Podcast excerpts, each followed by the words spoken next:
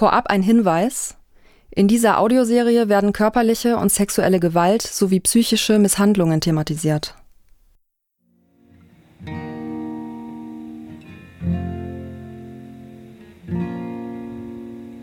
Sind so kleine Hände, winzige Finger dran, darf man nie drauf schlagen, die zerbrechen dann sind so kleine Füße mit so kleinen Zehen. Darf man nie drauf treten. Kinder von Bettina Wegner. Genau dieses Lied sagt eigentlich alles, meint Sonja Sprössig. Deshalb singt sie es vor jedem Zeitzeuginnengespräch. Denn Musik, das ist ihre Therapie. Das kontrollierte Ein- und Ausatmen hilft ihr gegen Panikattacken. Aus diesem Grund lauschen wir Sonja Sprössigs Gesang. Dann erzählt sie ihre Geschichte. Gerade klare Menschen wären ein schönes Ziel. Leute ohne Rückgrat haben wir schon zu viel.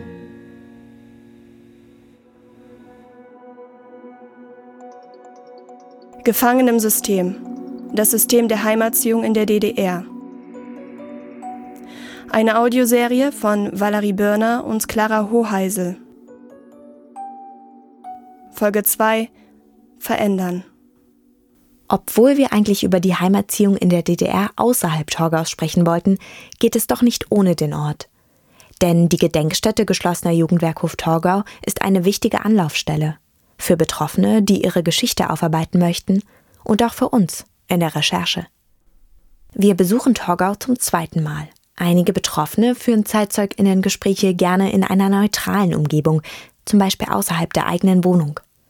Das ist eine Strategie, um am Ende des Gesprächs einen klaren Strich ziehen zu können. Diesen Abstand benötigt auch Sonja Sprössig. Sie war mehr als zehn Jahre im System Heimerziehung und lebte in sieben verschiedenen Heimen. An die Zeit davor hat sie gute Erinnerungen. Ich hatte wirklich eine sehr schöne Kindheit. Ich muss dazu sagen, äh, meine, ich hatte alte Eltern, ältere Eltern.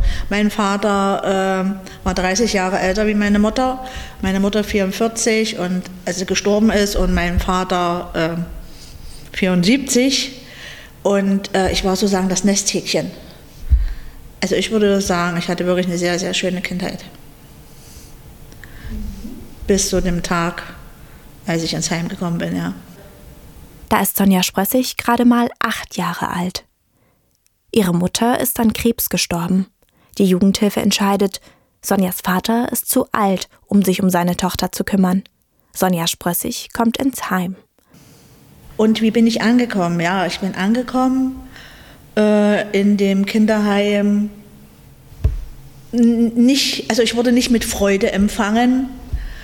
Also ich hatte damals das Gefühl, da war äh, ein Ankommen, ich musste alle privaten Sachen abgeben, die man eigentlich von zu Hause mitbringt, ja, wie Teddy und alle so eine Sachen, die einen an zu Hause erinnern, mussten damals abgegeben werden, eben unter der Rubrik Wir haben Volkseigentum, also Spielsachen hieß es damals in der DDR.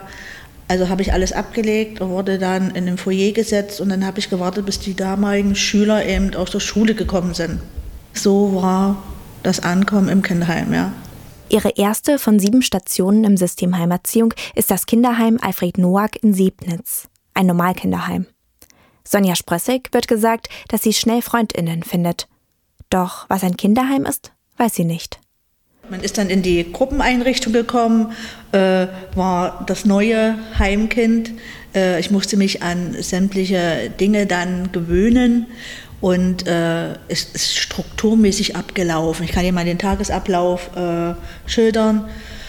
Wir wurden früh geweckt, dann sind wir alle gemeinsam in den Waschraum gegangen. Ich muss dazu sagen, ich habe in einem, äh, in einem Zimmer gewohnt mit zehn anderen Mädchen, also es waren fünf Doppelstockbetten. Wir, wurden, wir sind gemeinsam eben auf die Toilette gegangen, haben gemeinsam die Hygiene äh, absolviert, sind gemeinsam wieder zurück in den Schlafraum, haben gemeinsam die Ämter, also die Dienste erledigt und sind dann gemeinsam wieder in den Speiseraum gegangen. Also alles gemeinsam. Also so Intimsphäre gab es damals nicht, überhaupt nicht. Hier in Sebnitz findet Sonja Sprössig sogar zwei Freundinnen. Als sie zwölf ist, wird Sonja jedoch in ein anderes Heim gebracht. Warum? Das weiß sie damals nicht. In ihren Akten steht später, sie sei rebellisch. Die in Anführungszeichen Gruppenbildung mit den zwei Freundinnen muss unterbunden werden. Deshalb kommt sie zunächst in ein weiteres Normalheim. Doch auch das ändert sich eines Tages plötzlich. Erstmal, äh, bevor ich in den Jugendwerkhof Gersweide gekommen bin, kam ich ja ins Durchgangsheim. Und diese Überführung dahin war für mich äh, ganz, ganz schlimm. Ich wurde mit brachialer Gewalt eigentlich in den, in den, in das, in den Durchgangsheim überführt. Ich bin in die Schule gefahren mit dem Schulbus und als ich ausgestiegen bin, kamen mir zwei Männer entgegen, nennen wir es mal die damaligen Erzieher dieser Einrichtung von dem Durchgangsheim Dresden und haben mich mit brachialer Gewalt eben in das Auto gezerrt oder Bus. B1000 war das, heute nennt man das ein Kleinbus. Natürlich habe ich mich gewehrt, ich hatte Angst, aber äh, mit sehr viel Gewalt können sie in 14-, 15-jährigen Mädchen können sie zeigen, dass es Ruhe zu halten hat. Und dann ging es ab in, nach Dresden ins Durchgangsheim. Und jetzt, jetzt kommt immer der Teil. Entschuldigung, das ist es was emotional mich heute noch mit 56 Jahren äh, bewegt. Ich habe da meine erste sexuelle Misshandlung erlebt durch einen Erzieher. Denn äh, wir Mädchen, wenn wir da angekommen sind, mussten wir uns äh, nackend ausziehen. Also ich speziell, ich rede jetzt einfach nochmal von mir. Und äh, ich wurde in allen Öffnung, was ein Mädchen hat, eben kontrolliert. Ich hätte ja was einführen können. Ähm, und das war, ähm, um mir zu zeigen, hier bist du, du bist nichts mehr. Du machst nur noch was, was wir wollen und äh, für dich ist es vorbei. Ich wurde unter die kalte Dusche gestellt, wurde nochmal entlaust entlaust. Äh, das bedeutet, äh, man wurde nochmal desinfiziert und so weiter. Aber um eben zu zeigen, du bist nichts. Im Durchgangsheim Dresden kommt Sonja Sprössig zunächst für sieben Tage in Arrest. Von der Ankunft und dem Arrest zu berichten, fällt ihr nicht leicht. Sie sucht nach Worten und versucht ihre Tränen zurückzuhalten. Die Würde des Menschen ist unantastbar. Die Würde des Menschen, also meine Würde war schon am Schulbus vorbei. Und als ich das damals erlebt habe, äh, war gar nichts mehr von meiner Würde übrig geblieben. Denn ich äh, wurde eben unter die Dusche gestellt, desinfiziert, habe einen Trainingsanzug anbekommen, heute einen Jogginganzug nennt man das, und kam dann für äh, sieben Tage in die dunkle Zelle. Also wirklich Dunkelzelle. Was da drin war, äh, waren 18 Luftlöcher, ein betonierter Stuhl und dann ein Brett an der Wand, ähm, was als Schlafliege genutzt wurde. Warum weiß ich, dass da 18 Luftlöcher waren? Wenn, wenn Sie sieben Tage in der Dunkelzelle sind, gehen Sie in die Zelle und tun Sie alles ausprobieren oder wo irgendwas ist. Und da sind mir die 18 Luftlöcher, die habe ich jeden Tag gezählt, äh, in Erinnerung geblieben. In der Dunkelzelle war da noch ein Neo-Eimer, also für die Notdurft. Und äh, das habe ich dann sieben Tage aushalten müssen. Tut mir leid, aber das ist meine Geschichte und äh, die nimmt mich eben heute noch emotional sehr mit, ja. Wo Sonja Sprössig ist, weiß sie nicht. Warum sie nun im Durchgangsheim ist, erfährt sie ebenfalls nicht. Beides wird sie erst 40 Jahre später erfahren, durch Einsicht in ihre Akten. Trotzdem hatte sie schon damals eine Vermutung. Ich hatte eine Schwester. Und meine Schwester ist mütterlicherseits damals bei meinen Großeltern groß geworden.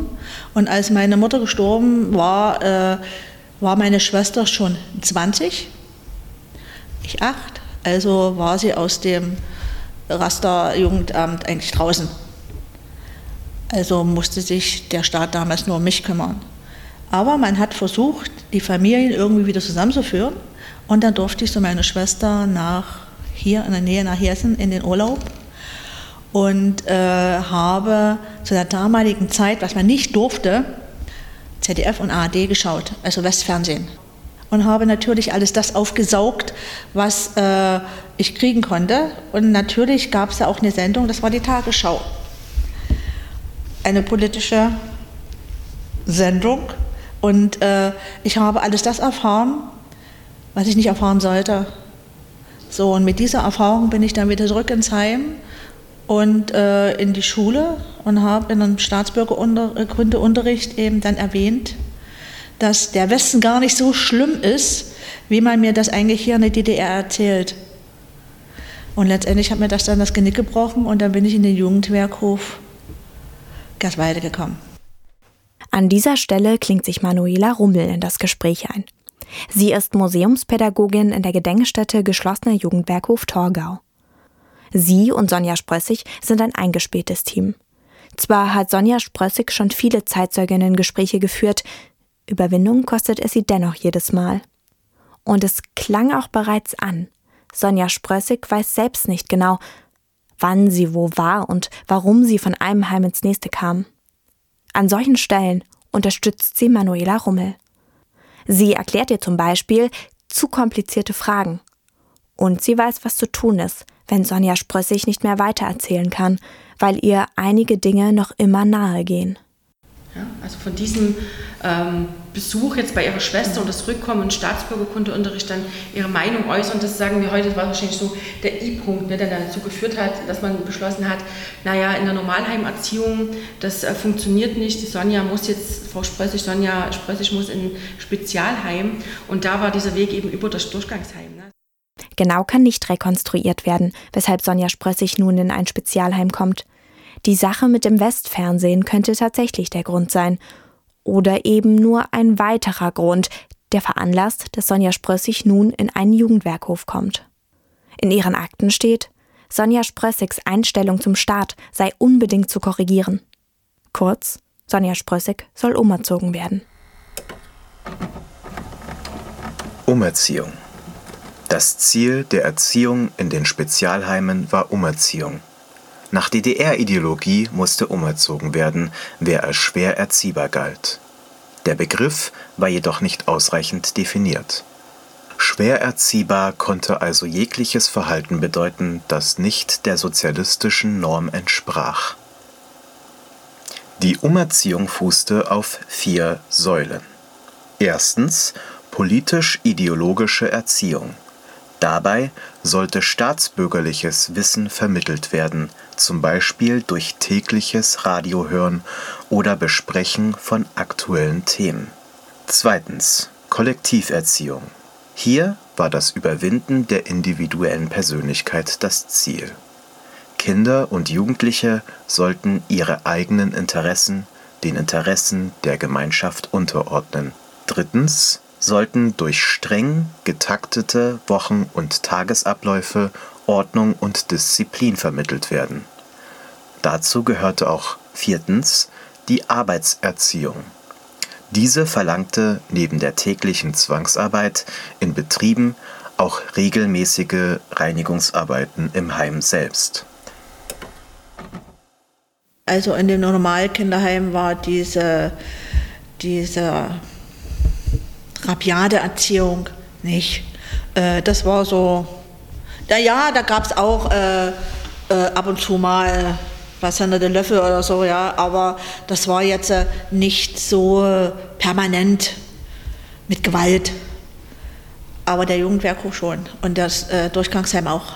Also das war mit, äh, die Erziehung war absolut mit Gewalt geprägt und eben mit Struktur. Ja. Also der, Unterschied gab es auf alle Fälle. Eine Erziehung mit Gewalt. Damit sind nicht nur die ErzieherInnen gemeint. Prügel zum Beispiel war offiziell verboten. Es gibt Belege, dass ErzieherInnen selbst Gewalt verübten.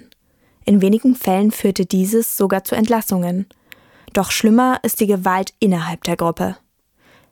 Diese zu provozieren war Teil der Kollektiverziehung. Die Gruppe sollte sich selbst erziehen. Im Kollektiv eben. Ich sage mal so, so wie die Umsetzung stattgefunden hat, konnte eben auch keine ähm, Beziehung erreicht werden, stattfinden, so aus deiner Perspektive auch, ne, dass es mhm. diesen Kontakt so zu dem Personal gar nicht gegeben hat. Es war ja irgendwie immer nur ähm, also deine, du beschreibst es immer, glaube ich, sehr treffend, dass es da keine, gar keine Beziehung so gegeben hat. Ne? Dass die eigentlich auch mehr beobachtet haben. Das finde ich immer ganz interessant. Ja. Also die Kollektiverziehung ja kurz angesprochen, das hat die Gruppe oft unter sich selbst geregelt und das Personal stand eigentlich eher mit dabei ne? und hat dann zugeschaut auch. Da gab es keine Hilfe von außen, das musste man dann alles selber regeln. Und äh, diese kollektive Erziehung in dem Jugendwerkhof, die war wirklich wirklich richtig brachial. Und wenn man dann denkt, naja, die Mädchen untereinander, die werden doch irgendwie doch liebevoller sein, ja. Also, wenn es wirklich äh, dann um diese Strafen ging, weil eben das, die ganze Gruppe darunter leiden musste, können Mädchen sehr rabiat sein. Und diese Erfahrung haben wir eben alle gemacht. Und ich möchte es auch nicht entschuldigen, aber das war damals das System, ja. Dass die Erzieher eben als gute Beobachter daneben standen und haben geschaut, dass nicht irgendwelche, dass nicht irgendwie Blut fließt.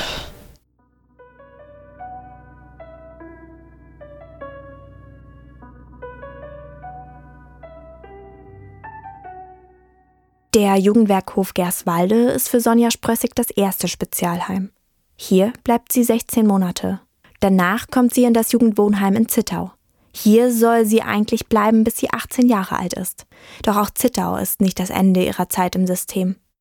Im Jugendwohnheim gibt es mehr Möglichkeiten, auch um mal in die Stadt zu gehen. Und so trifft Sonja Sprötzig ihren ersten Freund. Und äh, wenn man verliebt ist, möchte, dann mit, möchte man mit dem Partner ja zusammen sein. Und ich war damals 17 und äh, 18 Uhr war aber das Jugendwohnheim schon geschlossen. Also durfte keiner raus und keiner rein. Und äh, mit 17,5, äh, da möchte man raus, da will man das Leben leben, ja, da möchte man äh, die Liebe leben. Keine Ahnung, man möchte Spaß haben am Leben. Und dann bin ich einfach aus dem Fenster gekrabbelt zu meinem damaligen Freund und das wurde dann eben äh, mir zum Verhängnis. Das wurde wie als Entweichung gezählt. Entweichung heißt im Vokabular der DDR-Jugendhilfe Flucht. Die Konsequenz? Sonja Sprössig kommt wieder zurück in einen Jugendwerkhof. Diesmal nach Burg bei Magdeburg, im heutigen Sachsen-Anhalt. Jugendwerkhof August Bebel Der Jugendwerkhof August Bebel befand sich auf Gut Lüben in Burg bei Magdeburg. Mit bis zu 360 Jugendlichen war er der größte Jugendwerkhof in der DDR. Zu Beginn wurden meist Ausbildungen in der Landwirtschaft oder im Handwerk angeboten. Später ist die Zwangsarbeit durch Quellen belegt, zum Beispiel im VEB Burger Kneckewerke oder der Schuhfabrik Roter Stern. Auch die Ausbildung in der Gärtnerei und in der Malerei oder als Hauswirtschafterin waren möglich. Der Jugendwerkhof hatte mehrere Außenstellen. Aus der Außenstelle in der Rolandmühle ging später ein eigenständiger Jugendwerkhof hervor. Dieser Jugendwerkhof Neues Leben befand sich direkt im Ort Burg. Ich habe in der Zwiebackabteilung gearbeitet, im Knäckebrot gearbeitet, bei der Eierplätzchen gearbeitet und das war alles wirklich Fließbandarbeit und dann Schichtbetrieb. Und äh, ich weiß, dass sie sich damals auch strafbar gemacht haben, denn wir waren ja alle noch nicht volljährig und das ist ja heute genauso, doch mit, erst mit 18 in die Nachtschicht und so weiter. Und äh, das war damals in der DDR, war denen das egal. Gearbeitet haben wir ohne Arbeitsschutz wir hatten ein Haarnetz auf, einen Kittel an und ein paar Latschen, natürlich noch Unterwäsche. Und das war's. Das ist Conny Kurz. Auch sie war als Jugendliche im Jugendwerkhof Burg. Sie hat ebenfalls im Kneckewerk gearbeitet. Das Gespräch mit Conny Kurz sollte eigentlich online stattfinden. Doch die Technik streikt. Dennoch möchten wir sie in unserer Audioserie unbedingt dabei haben. Daher sprechen wir mit ihr per Telefon, um die Chance auf eine weitere Perspektive nicht zu verpassen. Zwieback heißt ja Zwie, ist ja, ist ja klar, war, ist ja zweimal gebacken, einmal wird er vorgebacken und einmal wird er geröstet. Und beim Vorbacken, da muss man den aus der Bleche nehmen. Und muss man sich vorstellen, wie viel lange Brote, wie so ein, naja, wie so ein Baguettebrot so sieht es denn aus. Vier lange Dinge aus, aus dem Blech rausschlagen. Da hat man natürlich Handschuhe bekommen, richtig dicke Handschuhe, äh, um, um die da rauszumachen. Aber selbst, man hat sich ja immer die Arme dabei verbrannt, weil die Bleche waren ja ziemlich groß und es ja die Handschuhe ohne viel. Zurück zu Sonja Sprössig. Sie bleibt ungefähr ein halbes Jahr im Jugendwerk Hovenburg. Zu ihrem 18. Geburtstag wird sie entlassen. Kommt nun endlich die große Freiheit, fragen wir sie. Natürlich kam die große Freiheit, äh, aber mit meiner großen Freiheit konnte ich nichts anfangen.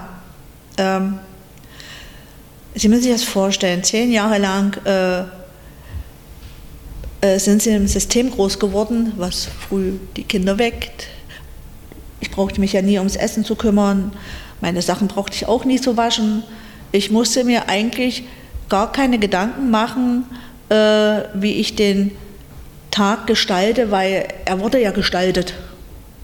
So, nun war ich 18 und konnte mit dieser Freiheit nichts anfangen.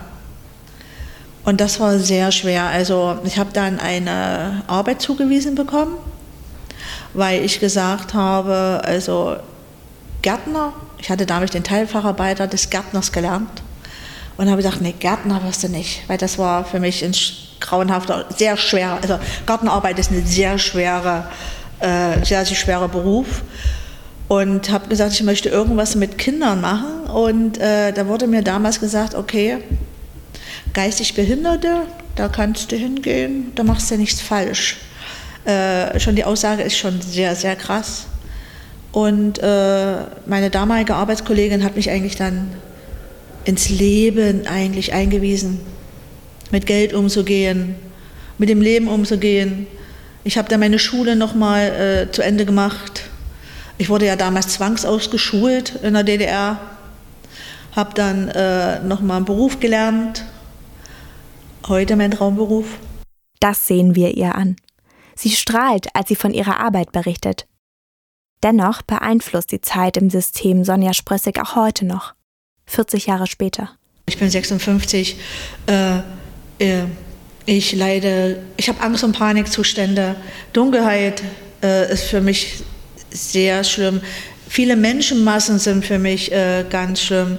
Äh, Triggerpunkte, zum Beispiel Gerüche ja, oder irgendwelche Geräusche, äh, belasten mich. Und äh, ich sage es immer wieder, ich werde immer in psychologischer Behandlung bleiben müssen, bis ich irgendwann mal sterbe, weil diese Geschichte äh, kann man nicht alleine verarbeiten. Äh, ich habe mir damals Hilfe geholt, weil äh, ich ja dann auch Mutter geworden bin und äh, ich wollte meinem Kind eigentlich nie dieses Gefühl geben, was ich äh, empfunden hatte bei meiner Erziehung.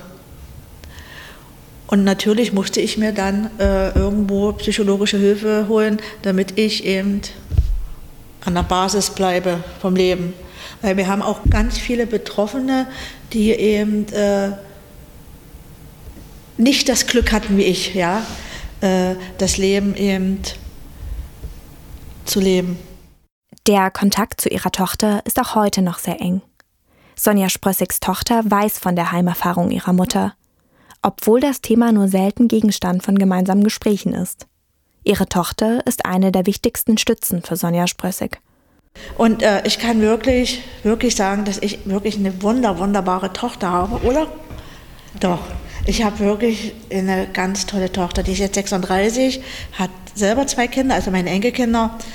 Und das ist eigentlich mein Glück. Das ist eigentlich das, mein Leben der Gospelchor, die Musik. Äh, und das hält mich eben mit. Das trägt mich eben durchs Leben, ja. Und natürlich äh, die psychologische Betreuung, ja. Und äh, ich schäme mich auch nicht dafür. Früher habe ich mich dafür geschämt, ja, aber heute nicht mehr. Äh, das ist einfach so und äh, es ist mein Leben. Und ich will daraus jetzt das Beste machen. Das Beste machen. Dazu zählt das Singen im Chor. Denn Musik spielt eine große Rolle im Leben von Sonja Sprössig. Musik ist ihre Therapie.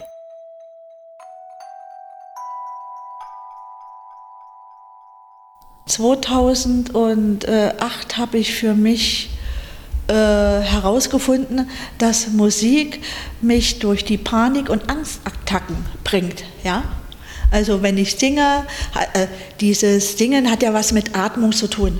Ja? Und bei Angst und Panik, da schnappt man nach Luft, dann kriegt man äh, Angst, dass man stirbt und äh, habe dann herausgefunden, Musik ja, ist sowas wie so ein Heilungsprozess. Ja, und dann habe ich mir einen Chor gesucht, den Gospelchor aus Württemberg und ab da an ging es nur noch bergauf. Während des Interviews merken wir, wie viel Kraft es Sonja Sprössig kostet, ihre Geschichte zu erzählen. Das haben wir unterschätzt.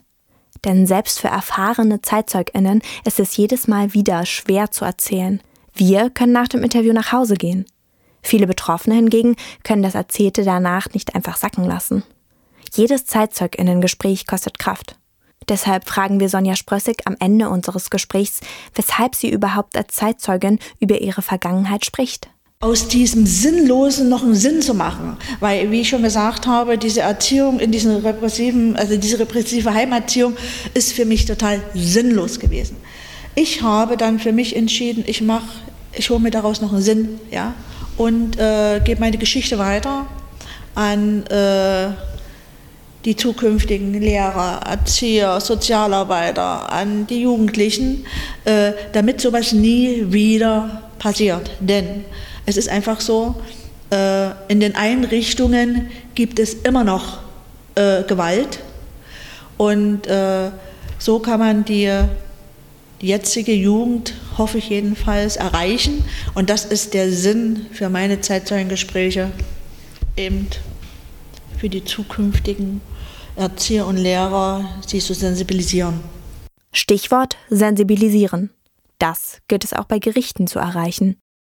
Die Einweisung in den geschlossenen Jugendberghof Torgau wird seit 2004 pauschal rehabilitiert. Es wird anerkannt, dass das Unrecht war und menschenunwürdig. In allen anderen Fällen sind es Einzelfallentscheidungen. Das gilt auch für Sonja Sprössig. Seit 2010 probiert sie sich zu rehabilitieren. Bis heute ist immer noch kein Urteil gefällt worden. Ein Problem dabei ist zum Beispiel, dass der genaue Wortlaut aus Akten zur Beurteilung genutzt wird. Das heißt, dass Täterinnensprache noch immer unreflektiert als Bewertungsgrundlage genutzt wird. Es fehlt das Bewusstsein über die Willkürlichkeit und ideologisch geprägte Sprache in den Akten der DDR-Jugendhilfe.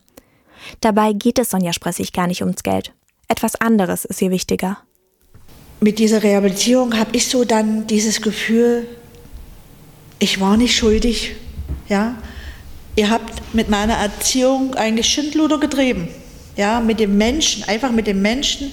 Ihr habt den kaputt gemacht für nichts.